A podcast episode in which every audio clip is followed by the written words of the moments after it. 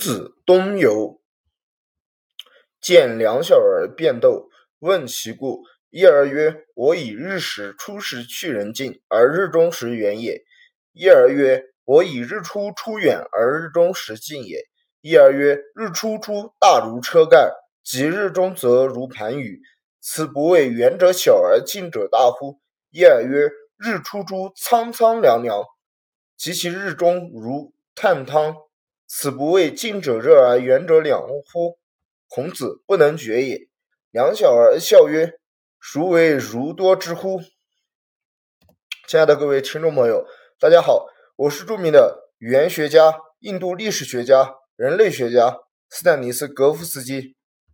那么在前几期节目当中呢，我们这个呃一直在这个人文社科的领域在徘徊，一直在这个地球上的这个什么地形啊。河流啊，这些方面去徘徊。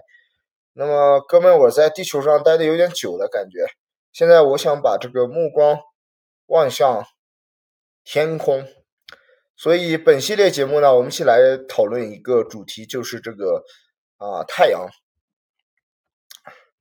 那么，其实呃，关于宇宙这个话题的话，我之前也讨论过不少的这个内容，主要就是这个嗯火星方面哦，不是火星，是这个。呃，木星，因为我也是一个木星学家。之前我这个啊谈论过很多 NASA 发射的这个木星探测器相关的一些这个长篇节目，也是啊我最开始做这个节目的一点初衷吧。那么感兴趣的也可以去听一下我的这些往期节目，多多留言，然后我会不断的改进。好的，废话不多说，我们今天一起进入到这呃一系列的这个长篇。这个短片节目当中，一起来看一下人类对这个太阳的探索。今天呢，作为一个话题的导入呢，我会稍微的概览一下人类的这个呃太阳观测或者探索的一个历史。那么，人类对太阳的观测呢，事实上可以追溯到公元前两千年左右。比如说，在中国古代的典籍《尚书》之中，就记载了发生在夏代的一次日食。中国古代的汉字当中是用圆圈当中一个点。啊，这个符号来表示太阳，也就是这个甲骨文当中的“太阳日”这个字，表明中国很早以前就已经看到了太阳黑子。嗯，否则他为什么要在圆圈中间点一个黑点呢？此后呢，在汉代的这个《汉书五行志》当中，还记载了人类最早的黑子记录。书曰：“日出黄，由黑气大如前居日中央。”公元前四千年、四百年的时候，这个希腊人曾经看到过太阳黑子。不过，这一现象或者说这个记载呢，很快被欧洲所遗忘。直到一六零五年，伽利略通过望远镜重新发现了它。好的，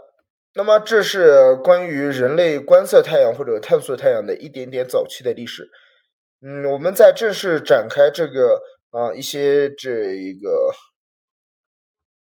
观测历史之前呢，我们觉得有必要对这个太阳或者说日这个词进行一个啊语言上的一个探讨。毕竟我也是一个不俗的这个语言学家嘛。那么提到中文当中的这个太阳或者日呢，啊，我们就不得不提到许慎他的这一本《说文解字》。呃，在《说文解字》当中，对太阳或者日字的解释是如如下所示：日，时也。大意之金不亏，从圆圈，呃，就是它不是圆圈这两个字，而是一个圆圈这个符号。这一形象形呢，呃，从这一象形，然后凡日之属皆从日，日古文象形，也就是说它是一个象形文字。那么人类对太阳的这个最基本的一个了解，可以说它就是天空上发光的一个圆盘。当它在地平线上时，便创造了白天。而消失在地平线之外时，便造成了黑夜。在许多古代文化和史前的文化中，太阳曾被认为是太阳神或是其他超自然的现象。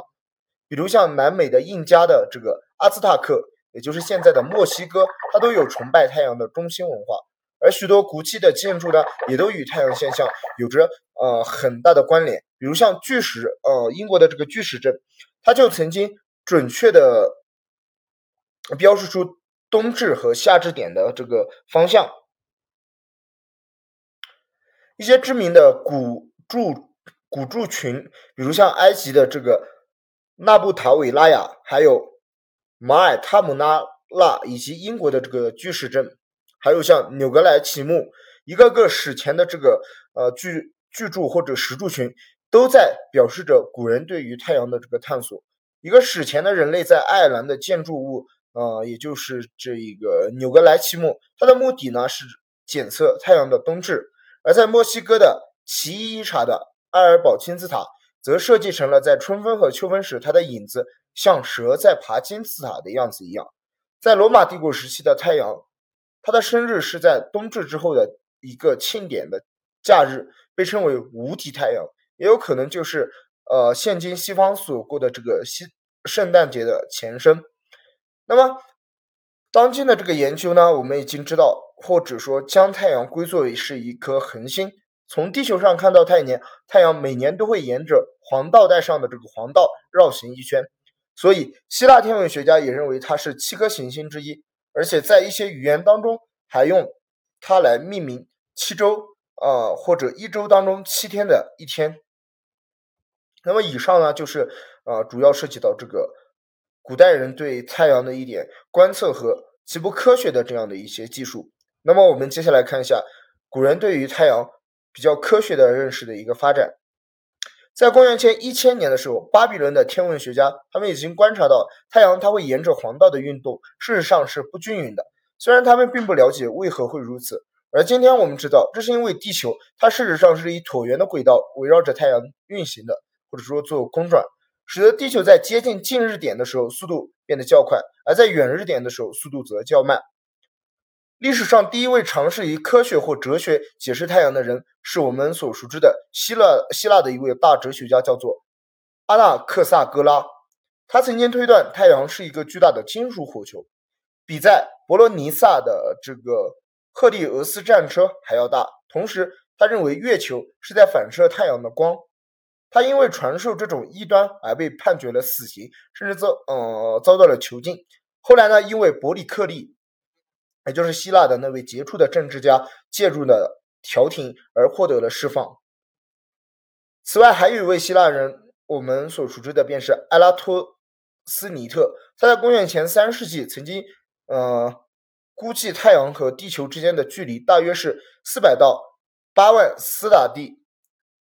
事实上，其中的这个翻译是含糊不清的。我们嗯，现在呢大致可以确定，当时的这个所谓的四千到八万斯塔蒂，实际上暗示的是这个四呃四百零八万斯塔蒂啊，约合这个七百五十五万公里的这样一个距离，或者说是八十万四千斯塔蒂。啊的这样一个公里，事实上后面的数据，呃，数值与今天所用的误差也只有几个百分点。在公元前一世纪，我们的托勒密他也曾估计这个距离大约是地球半径的一千二百一十倍，大约和七百七十一万公里，也就是零点零五一五 AU，也就是大概测算到了这个百分之五的这样一个精度。古希腊还有很多这个牛人啊，像比如说这个阿里斯塔克阿里斯塔克斯，他在公元前三世纪的时候最早提出行星它是以太阳为中心围绕着呃太阳为中心而围绕运转的这样一个理论，稍后就得到了这个塞苏西亚的塞苏古的认同。呃，这部分内容呢，我们也可以去看一下这个日心说相关的内容。那么在很大程度上。事实上，这也仍是一种哲学的预测。而到了十六世纪呢，才有哥白尼发展出来的数学模型的日心系统。在十七世纪初呢，望远镜的发明也使得托马斯·哈里奥森和伽利略以及其他的天文学家能够详细的观察到啊太阳的这个运动以及太阳表面的太阳黑子。伽利略甚至做出了一些已知是最早观测太阳黑子的报告，并提出它们是在太阳的表面，而不是通过地球和太阳之间的小天体。的阻挡而形成的。汉朝，也就是公元前两百六十年到公元二百二十年的这段时间，中国的天文学家也对黑子进行了持续的观测，并记录了数个世纪。伊斯兰的一本鲁士德也提供了十二世纪的太阳黑子相关的描述。阿拉伯天文学家的贡献包括了巴塔尼发现的太阳离心率方向的变化，以及伊本尤努斯多年来使用星盘观察超过一万次的太阳的位置。伊本希纳在一零三二年的第一次，呃，历史上第一次观察到金星凌日的现象，他推算出金星它比地球更靠近太阳。而伊本巴哲则是在十二世纪记录到了观察到了两颗行星凌日的现象。一二三九年，俄罗斯的编年史当中也提到过日珥的现象，称其为火蛇。一八四二年的一次日中重新发现了这个日珥。一八四三年，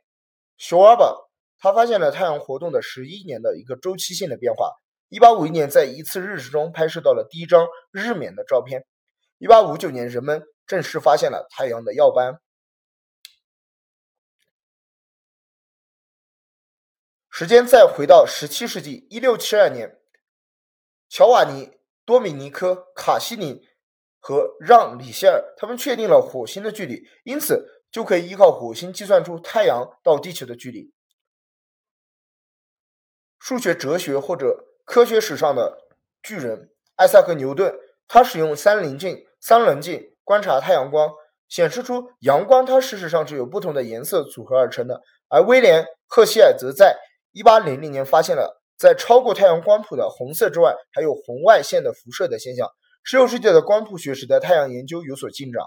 一八二四年，弗朗合菲他首先发现了光谱中的吸收线，最强的几条吸收线迄今仍被称为弗朗合菲线。将太阳光谱展开呢，就可以发现更大量的吸收线，而造成更多的颜色消失不见的现象。一八六八年，又在太阳光谱中发现了一种新的元素，被命名为氦。意为太阳神。次年又发现了新的谱线，认为是另外一种元素，当时定名为 Claudium。后来便证明这只是普通元素的一个电离态的一个谱线。在现代科学时代的初期，太阳能量的来源呢，始终是一个巨大的谜团。像凯尔文爵士，他就提出太阳是一个正在冷却的液液球体，它辐射出储储藏在内部的热。而凯尔文和这个赫尔曼冯。汉姆赫斯他们提出了重力收缩的机制来解释太阳能量输出的现象。不过很不幸的是，由此产生的年龄呢，估计只有两千万岁，它远短于当时以地质上发现的估计出最少三亿年的一个时间跨度。在一八九零年，约瑟夫洛克尔他在太阳光谱中发现了氦，提出太阳形成和演化的陨石说。直到二十世纪的一九零四年，解决方案才被提出。拉弗塞他提出了太阳的输出可以由内部的热源所提供，并提出放射性衰变这个来源。不过，阿尔伯特·爱因斯坦他提出了智能关系是 E 等于 mc 的平方，他为太阳的能源来源提供了最为直接和根本的一个线索。一九零八年，美国的天文学家乔治·梅尔、乔治·海尔他发现了黑子它具有很强的磁场。一八三零年发明了这个日冕仪，使得随时观测日冕呢成为了一个可能。一九二零年，艾萨克·爱丁顿爵士提出，在太阳核心的温度和压力导致的这个核聚变，将氢呃这种质子合并成了氦核，从质量静变动的结果呢，产生了能量。塞西利亚·佩恩·加波什金，他在一九二五年证实了氢在太阳中所占的优势。核聚变的理论概念也在一九三零年代由天文物理学家苏布拉马尼亚·钱德拉萨克以及汉斯·贝特发明出来。汉斯贝特曾仔细计算了太阳两种能量主要来源的核反应。一九三八年提出了核心恒星内部的质子质子链反应以及碳氮氧循环两种核反应的过程，阐明了太阳的能源机制。最后，玛格丽特·博比特他在一九五七年发表了名为《在恒星内部的元素合成》的一篇划时代的论文。这篇论文令人信服地论断出，在宇宙中绝大部分的恒星内部的元素的合成，其实就和我们的太阳一样。而在一九七五年呢 d e d e n b o 他便奠定了日正学的一个基础，也就是去观察啊日球或者太阳表面或者太阳上的这个啊类似地震一样的这样一个日正的现象。